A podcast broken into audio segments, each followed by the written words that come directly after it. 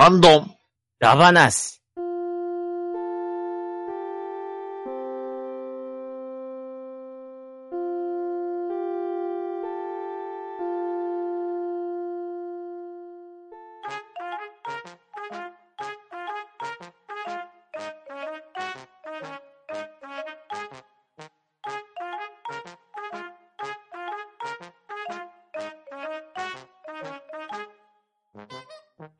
ン。ドンダ話、今回はハッシュタグ読みをやっていこうと思います。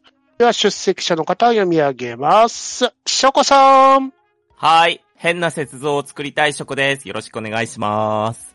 パンタンさん、はい。パンダマスク、いいおもちゃです。パンタンです。よろしくお願いします。バットダディさん、刮目せよ。バットダディです。よろしくお願いします。ござる、とめきちでお送りいたします。よろしくお願いします。はい。よろしくお願いします。はい、よろしくお願いしお願ますいし。ます。はい。では、まずは、アスラーダさんの分をショコさんお願いいたします。はい。アスラーダさんからいただきました。ハッシュタグ半ばな。ブラック3回出させていただきました。が、すみません、ダディさん。赤シャドウムーンは世紀王でした。間違った情報を申し訳ありません。ブラック、シャドウムーンイコール世紀王候補。賢者の石を揃えたものイコール正規王といただきました。ありがとうございます。はい。はいありがとうございます。ありがとうございます。はい。はいというわけで、実は合ってたっていう話ですね。いや、やっぱそうですよね。いや、き記憶ではそうだったはずなのになと思ったんですけど。まあまあまあ。まあ、ちゃんと書類をね、用意してないんで。はい。資料用意してなかったから、そう。うんそうですね。確かに、こう、ここで資料のここに載ってますって言ったら、こう、説得力あったかなってね。どうだったかなーって、記憶との戦いだったかなーっていう。そう。で、しかも、元のやつってあの、雑誌に書いてあったやつなんで、そその、ほとんど、う。うん。劇場まで言われてない。うん。劇中では言われてないです。あの、ホビージャパン誌の、えっ、と、雑誌の中の企画の、まあ企画なので、うん。SIC 自体がね。なので、一応単行本じゃないですけど、ムック本みたいな感じで売ってるんで、うんうん。今は見つけようと思ったら結構難しいと思いますよ。うんで SIC のデザインめっちゃ好きなんで、うんかっこいいですもんね。そういや、今回のブラックさんはやっぱその辺の系統というか、うんう。ん。ね、あれは感じられたすごく良かっベルたです。トの感じとかも、まさに SIC な感じがしてましたし、はいはい、うんですよね。あの、アレンジの仕方がうんね、SIC っぽいというか。うんでも、お高いんです。あの、ベルトは。まあ、ベルトはね、はい。SIC はね、割と古いフィギュアではあるんで、割といい、あの、手に入りやすい。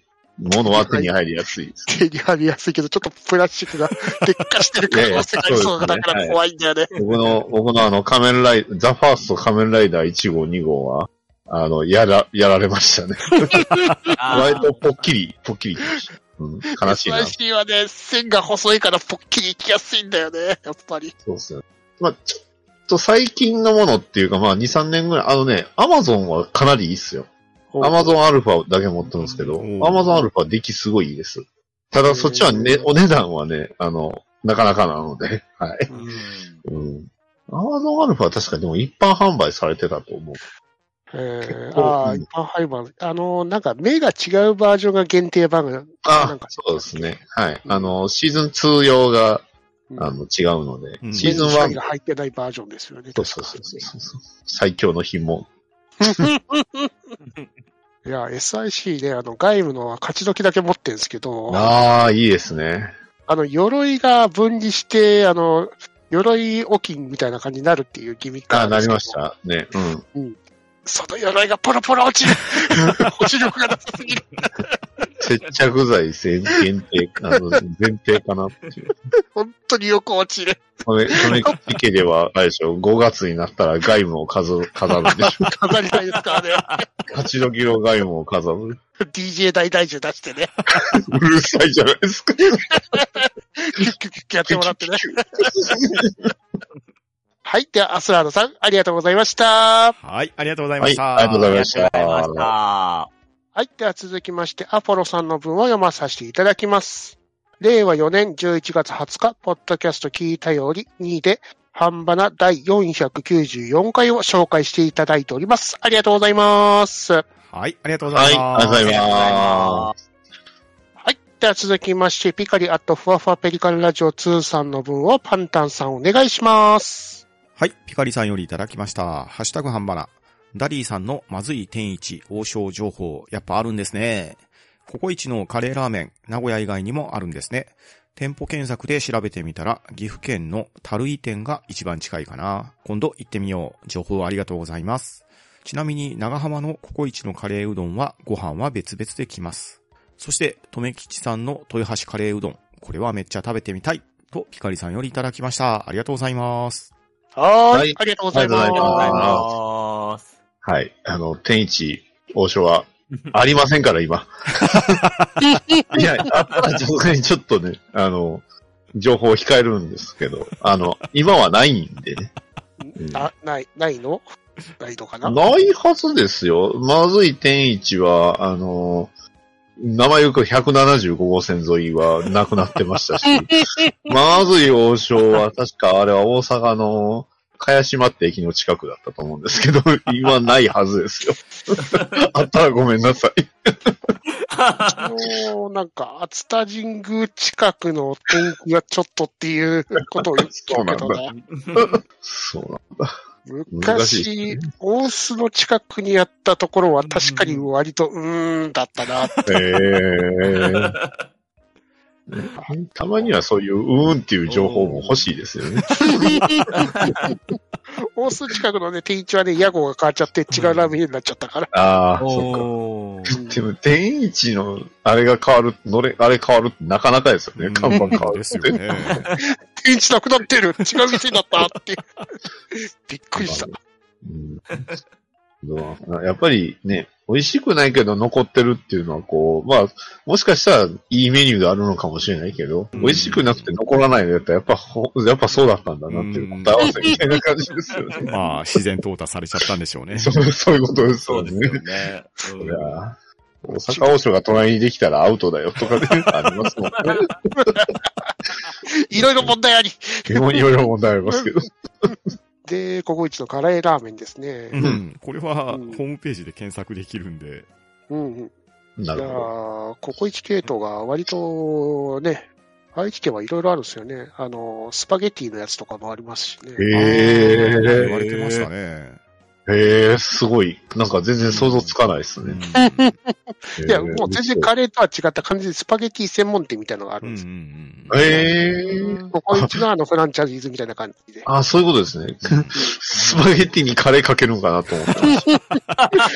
まあ、美味しそうカレーはかけないけどね、あんはかけるんだな。あ、そう。いやカレースパゲティって完全に給食のメニューじゃないですか。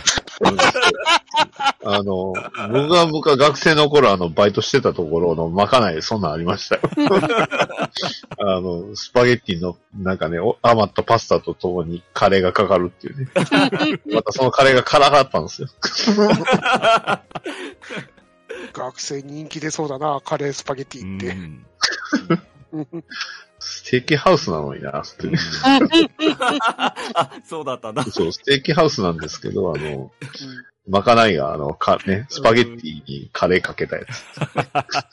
でも、ステーキ店とかハンバーグ店でカレー食べ放題とか遠い店あったりするじゃないですか。ええあーああ、はいはいはい、ありますあります。ありましたね。それこそあの、ステーキガストってあれは、あの、カレー、ね、サラダバーみたいなカレーついてますよねサ。サラダとはって感じですけど、そうそう。結構好きですよ。ああいうとこいいですよね。ね。で、長浜のココイチのカレーうどんはご飯と別々で来ると。あ、別々へへーで、あとは、あの、豊橋のカレーうどんですうね。ん。これをめっちゃ食べてみたいと。うん、確かに。いいですね。うんご飯インして、とろろが引いてあって、上にカレーうどんが入ってる。おー。なかなかすごいボリューミーですね。炭水化物っていう。ああ、今聞いたらやばい。うんまあほとんどカロリーの塊ですよ、もう。うんグラ、グラうずらうずらの卵がついてくる。なるほどね。はい。ハヤシライスにうずらの卵っていう人もいましたよね、それ。誰かいた気がするな なんか過去の写真屋されてるのやたらと出てくるんだよな。そうですね。週一あたりで出てくるからな。週一へ行ってましたもんね、それはそうでしたね。ね美味しかったからな、マジで。なるほど。いいな行きたかったな一回ぐらい。残念だったですね。食べてみたいな、もう一回。はい。では、ピカリさん、ありがとうございました。はい、ありがとうございまはい、した。ありがとうございました。はい。では、続きまして、でっかいのもみたいの三世さんの分をバッドダディさんお願いします。はい。でっかいのもみたいの三世さんよりいただきました。ノーノーについて一発かましてやろうと思ったら、予想通り思いのほか長文になってしまった。これ、どうやって送ればいいんだ？といただきました。ありがとうございます。はい、ありがとうございます。ありがとうございありがとうございまます。す。はい。ののだ話の方にいただいておりますが、まだ悩んでおられますね。みたいです。ね。なるほど。なるほなるほど。まあ、長文でもいいですし、なんか、うんこの試合気になりました。あの、脳の記憶に残ってますってだけで、短文でもいいですからね。ど。うん。気が向いたらう、ん。そうですねポロッ。といつでもいいから送っていただければ、そうですねあ、そんな回あったな、みたいな感じで。ええまあ、うんツイッターは文字制限ありますけれど、うん。リプで連投されるような方もおられますし、はい。一応、あまり利用されてないですけど、ハンドンダ話、Gmail なんてものも詳細欄にあったりしますんおで、なるほど。えー、あったんですか？って。えー、そんな便利なのがあったんですか？文字数を気にしなくていいんですか？ええすごい。年普にね、何回か届くことがあるんですよね。ああ。相性黒。普通に番組のツイッターアカウントに DM でいいんちゃうんですかって一瞬思ったんですけどああ、そうか、そうか。確かに。気になった時には送っていただければありがたいんで、よろよかったらお願いいたします。もしくは、あの、画像をね、貼り付けるのもいいかもしれないですね文章を書いて。なるほど。なるほど。はい。では、でっかいのもいたにの三世さん、ありがとうございました。はい、ありがとうございましたあり。がとうございました。ありがとうございました。はい。では続きまして、パンタンさんの分はショコさんお願いします。はい。パンタンさんからいただきました。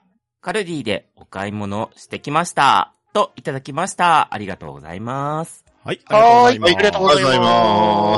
ます写真がたくさん載ってますね。はい、行ってまいりました。これは、1枚目は？これはですね、前目は、ワインとワインのカップのセット販売なんですよ。あ、これカップ、箱なんですね。あそうなんですこれ、瓶瓶なんですね。瓶というか。はいはいはいはいはい。で、袋に入ってる。で、陶器のカップが、これがクリスマスシーズン前ぐらいにセットで売られてるんですけれど。えー、おー、サンタさん歩いてますね。ここに。へー。これ何かっていうとね、ホットワインなんですよ。ああ、やっぱり。へー。いいですね。すごい、めっちゃ形変わってますね。このうん。うん。コップで、これをすげえ500ワットで何十秒か加熱したらホットワインになりますよっていうセット商品で。へー。ホットワインは確かに美味しそうですね。あうんお 酒飲めないけど。その場合は、電子レンジじゃなくってお鍋に移して、はいーで、火にかけてアルコール飛ばすんですわ。あー、なるほど。うわぁ、めちゃくちゃ美味しそう。う。おしゃれなの。あたまりそうですね。体ポカポカになりそうですね。あこれがね、またね、お安いんです。うん。へー。セットでね、800円ぐらいだったと思いますよ。お値打ちあー。それはお安いですね。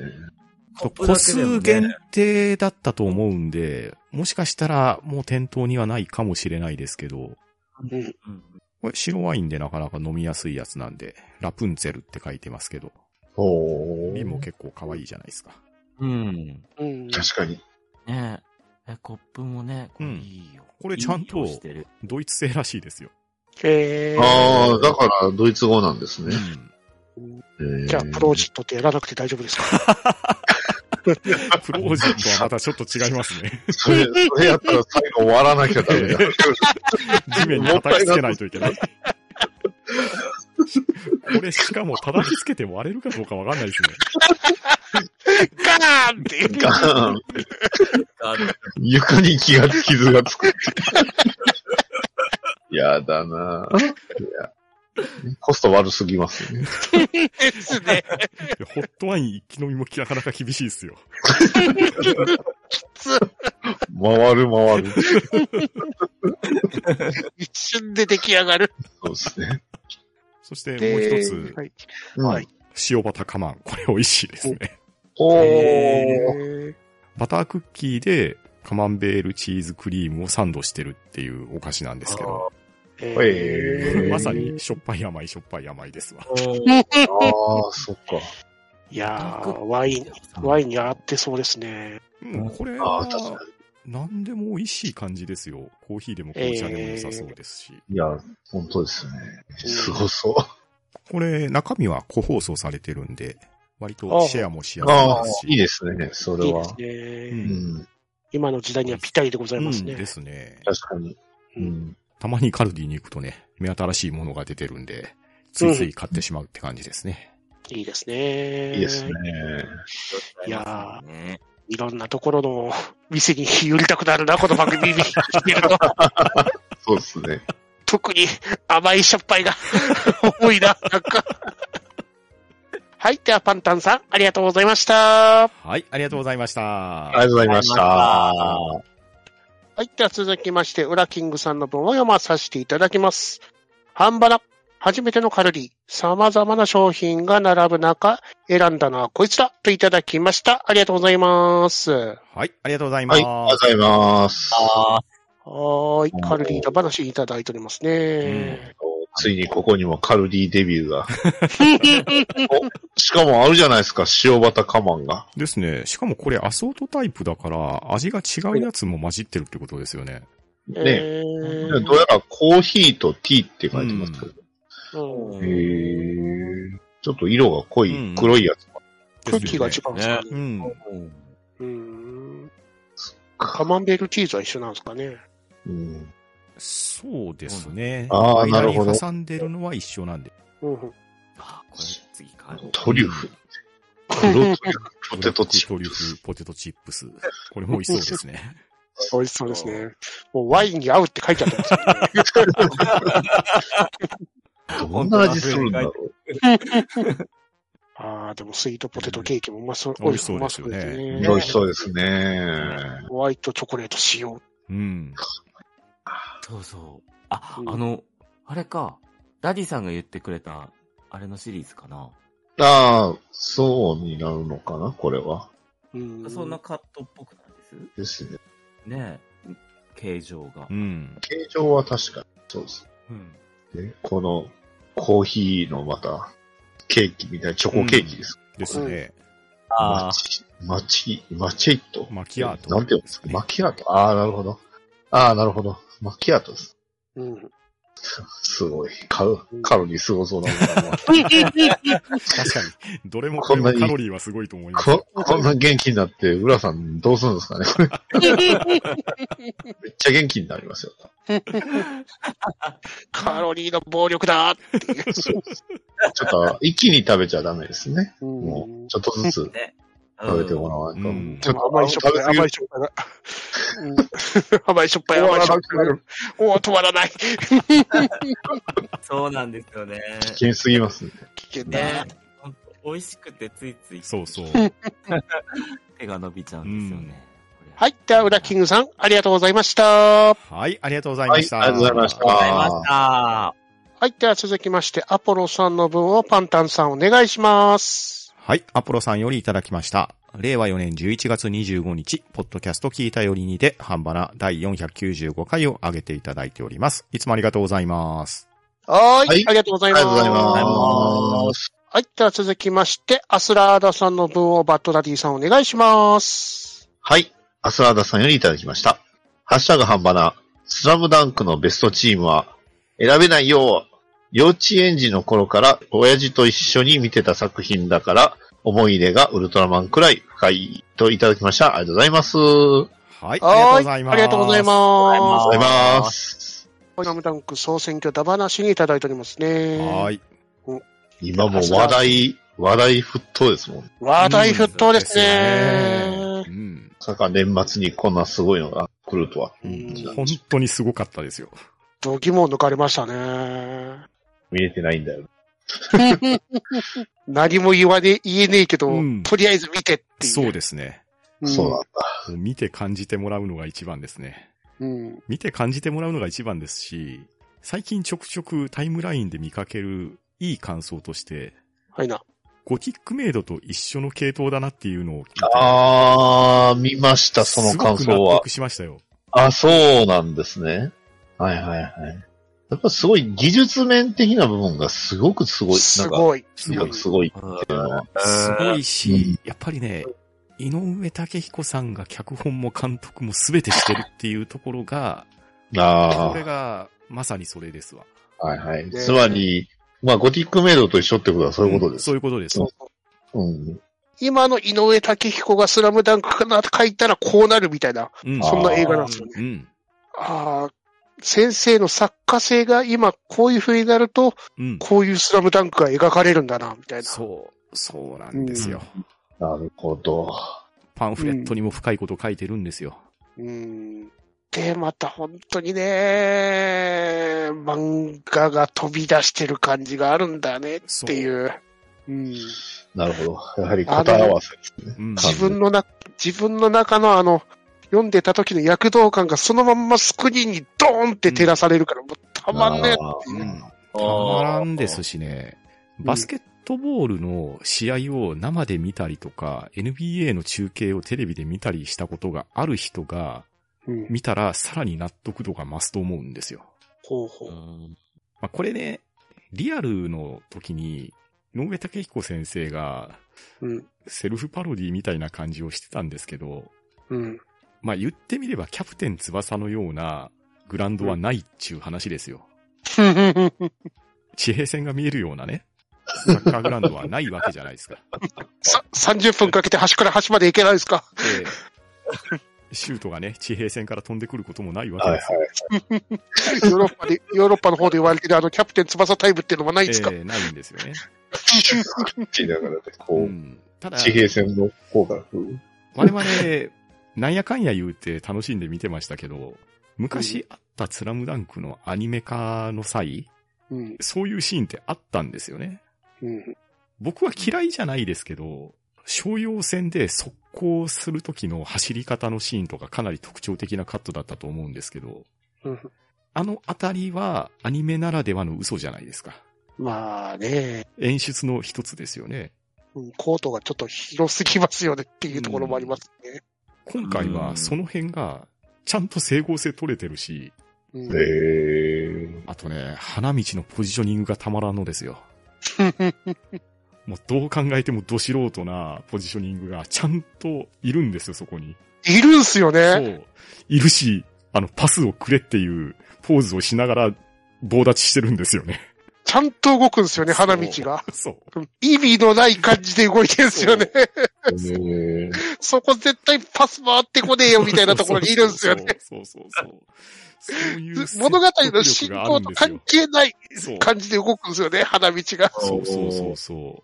あとね、ちゃんとね、ミッチーがスクリーンプレイしてるんですよ。うーん。で、あれだから、スタミナがなくなってしまうっていうところも説得力なんですわ。うん。本当にね、1カットも無駄がないんですよね、うんあのバスケットの。。試合シーンがうんそうそうそう。うん。で、本当に三能に、あの、体力を削られ、削られてるっていうの本当によく動画で見せられてるんでですよね。すよね。うん。いや、これは本当ファンを自負するんだったら見た方がいいと思いますし、うん。これが最初のスラムダンクに触れるっていうんだったら、それはそれである意味羨ましいですね。うん。いや、その、ライムスターの歌丸さんって方が、その、うんスラムダンクを見られたそうなんですよ。うん。あの、ファーストスラムダンクですね。うんうん、で、原作の方には全く見てなくて、で、この本当にこれがファーストスラムダンクだったらしいんですよ。それも、この映画の中を見てるだけでキャラクターがもう造形がつかめてくるから本当に見やすい映画だったっていう確かに言われてみると、もうその、言われてないけど、そのバスケットの動きを見てると、あのキャラクター性たちがもう全員伝わってくるっていう。そう。うん。そうなんですよね。それはなんか本当に納得できる部分でしたね。うんうんいやー、本当に年末12月にこんなどえらい映画すげえ持ってきやがってって感じですよあー本ね。当に素晴らしいですし、でね、アスラーダさんのベストチームが選べないっていう気持ちもわかりますよね。わかるめっちゃ悩んだねどういうチームにしようみたいな。そうそうそうそう。うんただ強い人だけ持ってきてももんないしな、みたいな。うんやっぱりね、好きなキャラクターとかね、思い入れがあるキャラクターってたくさん出てきますからね。ですね。で、コンセプト持ったチーム作ろうとすると、さらに頭悩ますんですよね。ですね。この攻撃からこう行くとこうなってこういう風にいた欲しいよな、みたいなうん。うんうんうんうん。うんまあ、あまり悩まず、気楽に投票してもらえたら、ありがたいところではあるんですけれど。うんまたみんなで、みんな揃って、うん、うんそれあるよねって感じでうなずきまってますからね。ですよね。うんで、幼稚園の頃から親父さんと見られてた作品だから思い入れがウルトラマンくらい深いと。あーまあわかりますね。うんうちも家族揃ってスラムダンクの単行も買ってきて読んでましたね。あの頃なぜか家族で同じ漫画か買い出してきて読むっていうのが割と流行ってましたね。えー、いいです。やわらとか、ああ、はいはい。スラムはいダンクとか、あとは釣りバカとかも買ってましえたね。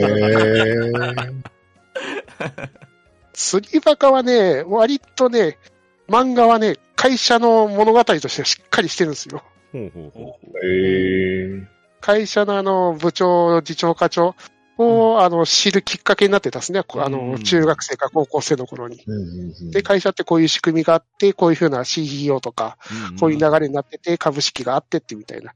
ただ、次漫画と思われてるんですけど、漫画を読んでると割と会社のお勉強にもなるんですよね。はいは。で、割とあの、浜ちゃん、あのね、あのー釣りばっかしてる無能社員みたいなイメージあるんですけど、うん割と漫画の中ですげえ切れ者なんですよね。出世はしないと。うん。で、次の中で、あの、話術で広げていくからって感じで、あの、つながりも社長を超えたような人たちとつながっていくみたいなキャラクターなんですよ。うんうん割とあれは漫画も面白いんで読んでもらいたいですね。うんうんうん、はい。では、アスラーダさん、ありがとうございました。はい、ありがとうございました。ありがとうございました。はい。では続きまして、クリーンアットアスハさんの分をショコさん、お願いします。はい。クリーンアットマーク、アスハさんからいただきました。スラムダンクについておしゃべりさせていただきました。スラダン好きな人、要チェックやといただきました。ありがとうございます。はい、ありがとうございます。ありがとうございはます。はい。スラムダンク総選挙だ話の方にいただいておりますね。ううんん。いやー、またクリーンさんのね、うんあのー有名バスケットプレイヤーの、あのーうん元になったうん。キャラクター、あの、クリーンさんが想像しているキャラクターですね。うんあれに当てはめて解説してくれるのが非常に面白かったですそうね。、そうなんですよ。まあ、クリーンさんね、年代も近いところもあってね、当時の NBA プレイヤーの名前がバンバン出てきてね、個人的にはとても楽しかったですね。明るくないけど、その人知ってるみたいな有名選手とかたくさん出てくるから。そうそうそうそう。うんいや、あの当時、チャールズ・パークレーとか普通に日本の CM 出てましたからね。ですよね。で、自分はあの、スラムダンクにハマってたところは、あの、コナミが出してたアーケードゲームの NBA のバスケットゲーム、スラムダンクあっていう。ゲームがあって、へーそれにめっちゃハマってて、それで若干だけ名前は知ってたんで、そうん。んな感じで。またね、あの頃はね、NBA ジャムっていうゲームがどの機種でも出てましたからね。でもね、コナミのね、スラムダンクはどこの機種にも移植されなかったんだよなそうそうえー、コナミは、スラムダンクは移植されなかったかもしれないですけど、はいな。スーパーファミコンで、はい実況の NBA のスポーツゲーム出してて、あれがねなかなか面白かったんですよ。あれって横から見るやつでしたっけ？前後ですね。前後か。ええそれ系出してなかったんだ。実況がクリス・ペプラーなんですよ。えー、えー。いいのすけ。それで、すごい興味出たよ。そう、もう、あ仮面ライダーのにそれしかねえからな。そうですね。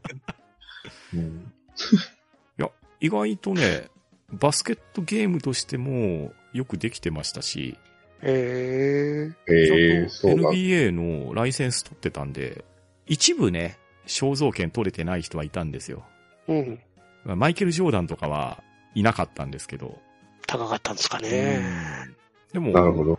いわゆる当時のドリームチームに所属していた人たちっていうのは、ほぼ入ってたんで、うん。シカゴブルーズの熱狂的なファン以外には良かったんじゃないかなと思いますね。うーん。しかもマルチタップ使ったらマルチプレイもできましたし、えそういう意ー味ではスラムダンクっぽくはありますね。うん。うん。スーパーファミコン版のスラムダンクはアクションゲームじゃなかったっすよね。あれはなんかし SD 化されてましたね。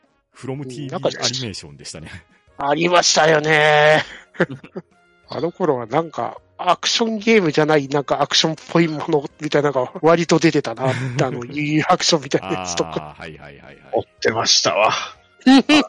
あの複雑なシステム。そう、よく見てるだけだとどういうシステムなのかわかんないやつが、2で普通に対戦格闘ゲームで出たから、そのまんまでよかったじゃんと思ったんですけどね。ね、何なんですかね、あの、独特な感じ。まあでも、あのビジュアルバトルシステムもなかなか好評ではあったと思いますよ。いや、えうん、あの、面白かったです、あれは。うん、ただ、あまりにも、なんですかね、初心者向けじゃないというか、確かにね。ちゃんと理解しないと難しい。うん。ああ、確かにあのビジュアルバトルシステムって他のなんか作品とかでも出てた気がするな。うんなんか PCFX で同じようなシステムの全日本女子プロレスのやつが出てなかったからね。えーそうなんトヨタまあれ、ちゃんと作ったのはナムコですからね。えーそういう意味ではゲーム的にはしっかりしてたんじゃないかと思いますよ。うん。スラムダンクのやつは、サタン版しかやってなかったかスラムダンクはサタン版がいいゲームですね。本当にいいゲームでした音声もかっこよかね。ったし、うんバスケットコートでバッシュがキュッキュッキュッってなるのがね、実に良かったですね。しかも BGM ないからすげえキュッキュッキュッキュッが入る。そうそう。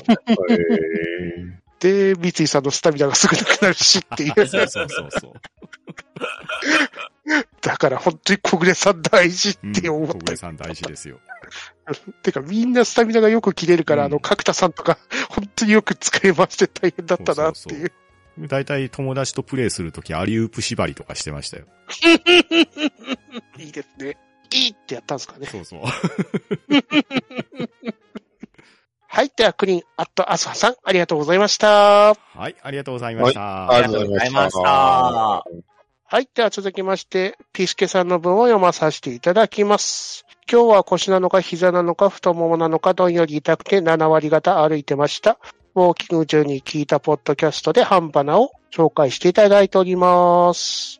で、続きまして、ハンバナ、ブラックさん会拝聴皆さんのお話を聞いてたら、やはりもう一回見たくなるパティーン。深い考察されていたので、そのご意見を思い出しながら今見ておりますといただきました。ありがとうございます。はい、ありがとうございはい、ます。ありがとうございます。はい。で、えー、仮面ライダーブラックさん、ダ話いただいておりますね。はい、ウォーキングしながら聞いていただいたんですかね。そうねすごいですね。パパパ10パーン。集中できないです。悲しい音楽っていう。そうあ歩いてる間に聞いてるとね、そう。でもすごいですよね。12.8km うんすごいですね俺めっちゃ歩いてますもんね。うんすげえな。うん。あ見習わないと。うん。ララララーン。いいっすよね。ちょっとこう、ラジオ喋ってる時に、こう、ね、間空いたら、この曲入れるだけで、なんかちょっと、間が持ちますよ。しまった感が出てくるな。しまった感あります。そうっすね。もうでも、ブラックさんから一月、そうですよ。まだ一月経ってないのかな？うん。うん、一月ぐらい経ってます、まあ、配信されてからまあ一月ぐらいですか。うんちょうどね。はいうん。まちょっといろいろ状況情報落ち着いたなって。うん。なんかもう、もう一声なんか欲しいです。なんか でもあれって何かしら続編とかやったりするんですかね？ああ、どうなんでしょう。まあさすがに、ねえ、ゴミ箱に行って、その時不思議な出来事が起こったとか言って、イボルケイン出す人はならないしなーっていう。まあね。うんうんなんか、ヒーロー戦記混じってます。ゴミ処理場に置いた、あのね、放置されて、太陽に当たったから急にブラック RX になるっていう、めちゃくちゃ、そもそも南高太のキャラが違う。ヒーロー戦記もよろしく。いや、わかんないですよ。あの、今度ね、あの、ヒーローショーみたいな感じで、こう、ブラックさんとシャドウムーンが遊びに来て くれたよ。みんなで、ブラックさんを呼ぼうブラックさんって言ったら、タラララーンって言いながらこう出てくる。まずはクロバッタが出てくるんですよね。そうそうそっちからっていう。ダメですよ。その安易な模倣でね、全然その解釈違う。ダメです。怒られますよ。だって、ヒーローショーに出しちゃダメな PG ついてますよね。そうですね。ダメですね。やっぱヒーローショーに。これとアマゾンズだけはちょっとヒーローショーに出ていはいけないので。でも、アマゾンズのイベント行った時、思いっきり子供たちいたけど、親がシアター、シアター G ロストで僕と握手。握手していい人かな？ちょっと怖い。ダメだな大丈夫かな？ヘブン壊されないかな？大丈夫かな？水かけましょう。なんか、よくわからん水かけましょう。ベルトを避けて、こう、水かけましょう。ゲーミングになっちゃうからダメ。いや、ブラックさん見どころだらけですからね。うん。ほんと見どころ多いです。見どころ多かったですね。あと。ね、あの、字幕が入ってないライブ感も良かったですね。何言ってるかわかんねえよ。全編英語なのに字幕が入らないっていう。うん英語、そう。ああ、もうそんな時代になりましたかっいていう。すごい英語力試されるな 今の若い子たちは多分全部読めるんだろうな。聞き聞け聞き取れんだろうなって。ーね。ブラックさん、今は大丈夫です。うん今は大丈夫。今はちゃんと字幕は入ってますけど、ただ その字幕を見ると反省を促したくなるっていう。そう、そうですね。反省を促すべきです。ね。はい。まあ、かぼちゃマスクかぶ。はい。なんか、ブラックさんが変な踊り始めたよ。変なネットミームになっちゃう。みんな、先行のハサウェイ見たらあの踊りしないって言われちゃうよ。そうですね。うん、まあ、いろんなね、意見もあるとは思いますけど。はい。まあまあ、まあ、面白かった見てね、それぞれの楽しみ方をしてもらったらいいんじゃないのかなってことですね。そうですね。間違いないです。ね。はい。では、ピスケさん、ありがとうございました。はい、ありがとうございまはい。した。ありがとうございありがとうございまた。した。はい。では続きまして、アポロさんの分をパンタンさんお願いします。はい、アポロさんよりいただきました。令和4年11月28日、ポッドキャスト聞いたよりにて、半ばな第496回を上げていただいております。いつもありがとうございます。はーい。はいありがとうございます。ありがとうございます。はい。では、今回のハンドンダ話、ハッシュタグ読みは以上となります。皆さんいつもハッシュタグの方をありがとうございます。参加していただいた皆さんもありがとうございました。はい、ありがとうございました。はいありがとうございました。はい。では続きまして、超スリーツ調査のお知らせでございます。ハンドンダ話では今年も番組品質向上のため、超私立調査を行います。配信エピソードの詳細欄にアンケートのリンクがありますので、そちらからご協力をお願いします。今年も抽選でささやかなプレゼント企画を用意しておりますので、どしどし応募くださいませ。なお、締め切りが2023年1月31日になりますので、ご注意ください。はうーん、どう、うーん。ー、だばー。なし、